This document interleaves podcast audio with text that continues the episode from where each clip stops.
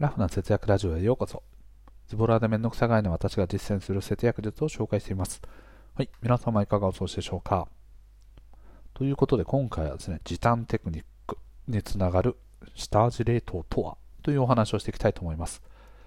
こちらはですね、まあ、主にね、日頃から料理をされている方であったりとか、どうしてもね、こう毎日毎日献立考えたりね、そういうのめんどくさいよ、時間がないよっていう方にね、おすすめのお話となっておりますので、ぜひ聞いてみてください。下味冷凍ね、日頃から自炊されている方であれば、Twitter とか、インスタとかでもね、ちょろちょろ見かけるキーワードだと思うんですが、ご存知ですかね？まあ、下味冷凍とは何ぞやですけど、と読んで字のごとくですね。はい、下味をつけて冷凍する。以上です。はい、シンプルで分かりやすいですね。はい、で下味冷凍を、ね、していくメリットっていうのは、まあ、いくつかあるんですね。でそのまあ大きなところで言うとね、その時間の部分ですね、僕自身も下味冷凍してて、あやっぱり時短テクニックだなと思うところがあるんですけど、まず1個目はですね、毎日の献立を考えなくていいので、非常にストレス軽減になりますよと。特にですね、ご家庭をお持ちの方ですね、例えば、まあ、あのパートナーの方とか、あとはお子さんをとかがいらっしゃると、毎日毎日の献立って結構、ね、あの頭を悩ませる問題らしいんですね。ちなみに僕はですね、あの自炊をほとんどしないで結婚した関係から、今でもね、あの料理だけは妻にちょっとお願いをしている状態で甘えさせていただいてますと。それはさておきですね。という感じでですね、まあ、献立を毎回毎回考えると結構大変だっていう話があるんですけど、下味冷凍しておくとですね、まあ、細かいこととかはね、気にせずに、下味冷凍しているものを冷凍庫から取り出して解凍していく。まあね、それをこうどういう順番で出すかとかはね、そういうのを考える必要はある程度あるのかもしれないですけど、はい、特にもう、あの、これじゃあ、この中でルーレットで決めよう、今日はこれみたいな感じでですね、取り出していただくと、あの、それをそのまま、その日の献立にすることができると。いうことでこう考えたりするっていうことをねあの時間をさらにこう軽減してくれるという特徴を持っております。はい、我が家もですねあの下味冷凍はですね月に2回大きな買い物買い出しをしてですねあのそこで買った肉については全て下味冷凍をしております。まあ、最近だとあのただ冷凍するだけとかもあるんですけど基本的には下味冷凍を主体としてあの調理してます。そうするとね、あのもう毎回毎回今日の献立何にしようかとかね、昨日は魚だ、肉だとかなんかいろいろ考えたりとかね、そういうのが意外とめんどくさいということだったので、そういった課題が解決できるようになりました。で時短という観点からですね、やっぱりこう調理時間をね、大幅にカットできます。なぜならですね、これ下味冷凍ね、あの、この後特徴でも述べるんですけど、非常にね、味が染み込みやすいんですよね。なので、こう味を染み込ませるためにこう放置してね、あのボウルの中でこう肉を切った肉を入れてタレとかにこうつけてで少しこうそのまま放置して味を染み込ませるとか長時間こうグツグツグツグツ煮込んで味をつけたりとかそういった手間がねあのかかりにくくなります。必ずしも全て当てはまるかというとそうではないですけど、えー、と基本的にねこうや鶏肉であったりとか、まあ、魚とかも焼いたりとか煮たりするものについては、はい、あのしっかりと味が染み込んでいるので、はい、こういった時間が、あの、時短が実現できるようになってきます。なので、なおさらですね、やはり日頃から時間がない方とか、調理にあまり時間をかけたくないよって思っている方にはおすすめの方法ですよね。でそしてもうね、若干触れましたけど、肉が柔らかくなって味が染み込みやすくなります。はい。これね、あの、ジップロックとかみたいな、こう、口のついてる口っていうのかな？はい。まあ、チャックがついている？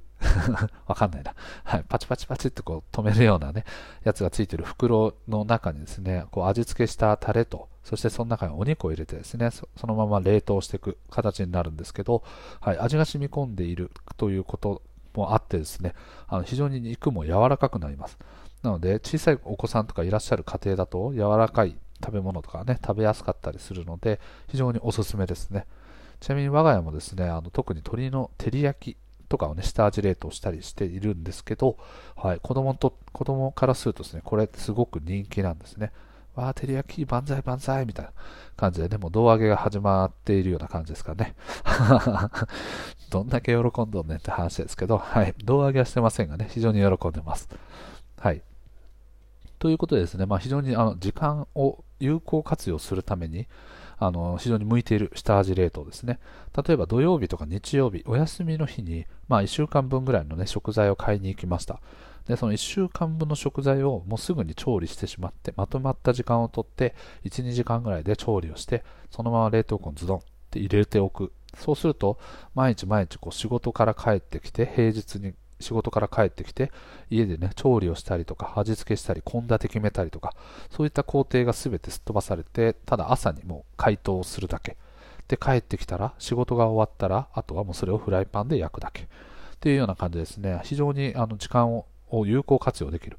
形になるので、はい、非常におすすめですね。うん、これ多分あのかなり多くの方が利用されていると思います。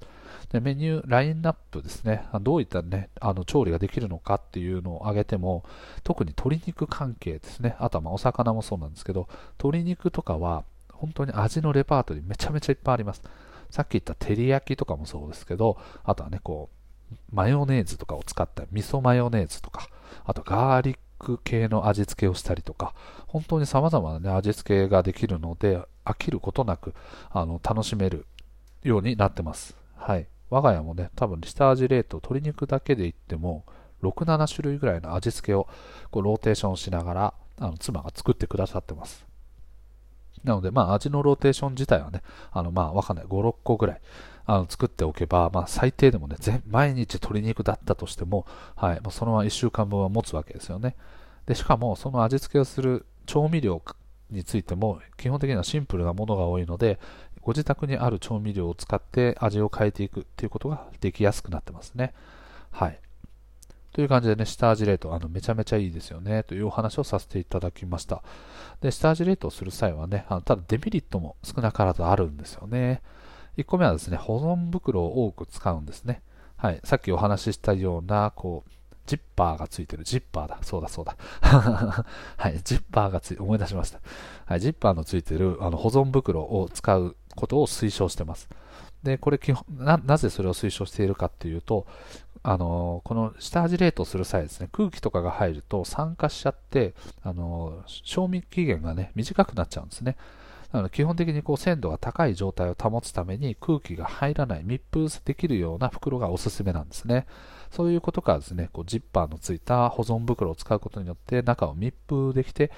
冷凍ができるということで非常におすすめです。でたまにですね、ご自宅にそのタッパーがあったりするね。あの、ジッパーとかタッパーとかね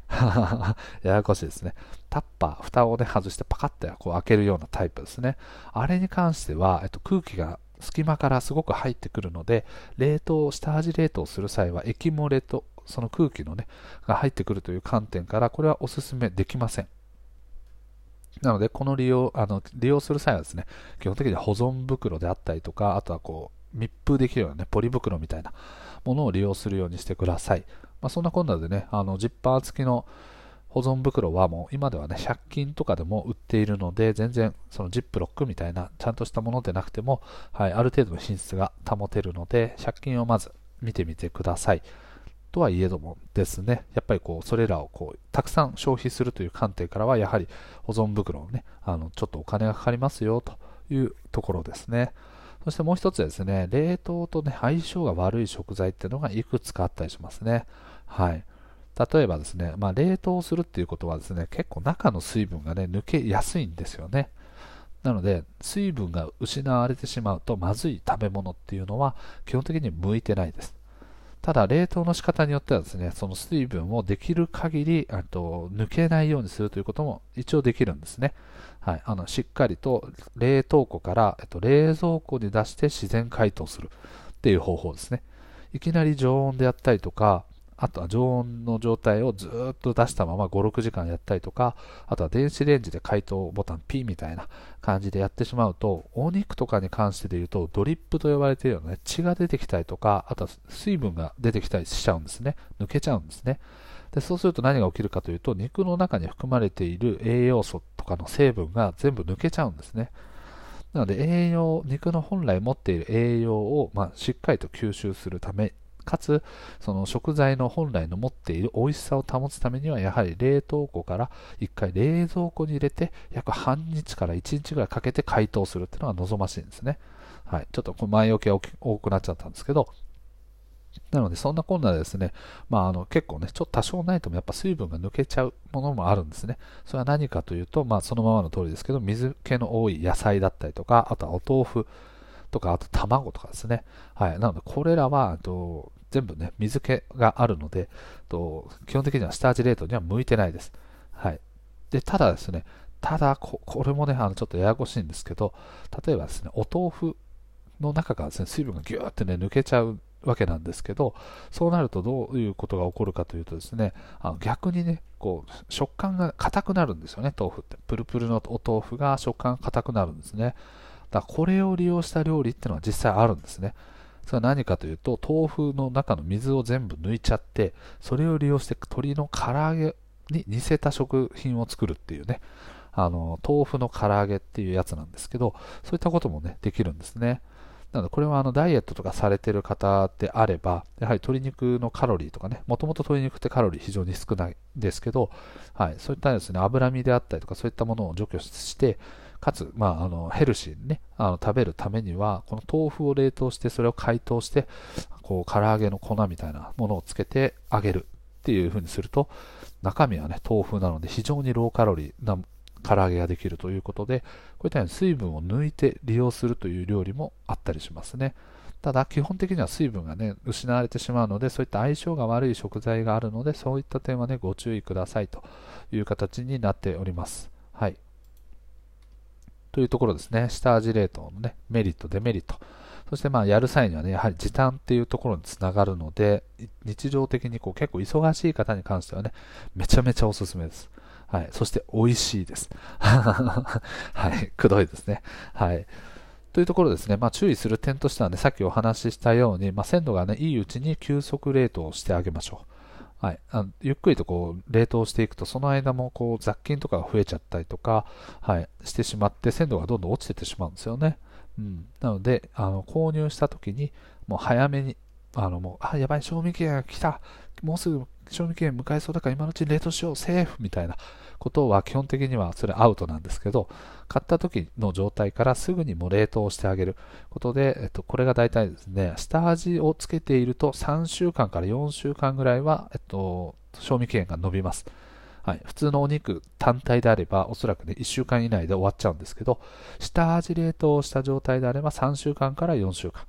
で下味冷凍せずにそのまま冷凍した場合は大体まあ2週間前後ぐらいで食べきるようにするといいですねあまり長くね、あの、こう、保存しすぎてしまうと、それはそれで繊維のね、破壊につながったりとか、あとはこう鮮度がね、逆にどんどんどんどん、やっぱり雑菌もね、少なからずやっぱ増えるは増えるんですよね。ただそれが一定の期間を過ぎると急激に増えてしまうということもあるので、衛生面から考えてもやはりま2週間前後ぐらいで食べるようにすると非常にいいですね。いいですねというか、そういうところをね、徹底した方がいいです。はい。という感じですね、今回は下味冷凍のね、おすすめというお話をさせていただきました。冒頭でお話したようにですね、お前料理せんやんけ、みたいなね っていう意味なんですけど、まあ、妻がね、こうやってるところをね、ふむふむ、なるほどと、ふむふむ、なるほど、ああ、これは、これは、ね、便利だね、みたいな 感じでね、あの、こうガヤ、ガヤとしてね、あの、拝見させていただいておりますけど、はい、個人的にそのできた料理の味とかもね、あの、すごい美味しいですし、やっぱりこの食感がすごく柔らかいとか、っていうのが、あの、僕個人としてはすごい気に入ってます。で、妻もね、あの休みの日に1時間か2時間ぐらいかかっちゃいますけど、まとまったところで料理すれば、あとはもう焼くだけっていうのが結構やっぱ楽らしくて、もう毎日毎日ね、その料理をする時間とかっていうのをまとまって取るっていうのは結構めんどくさいらしいんですよ。だからそういった主婦の方々に関しても、はい、これらは非常に有効な手立てなんではないかなというふうに思いますので、ぜひやってみてください。概要欄の方にですね、テキストでも読めやすいようにブログの記事の URL を貼っておりますので、気になる方はそちらからチェックしてみてください。はい。ということで今回の配信は以上となります。最後まで聞いてくれてありがとうございます。また聞いてね。バイバーイ。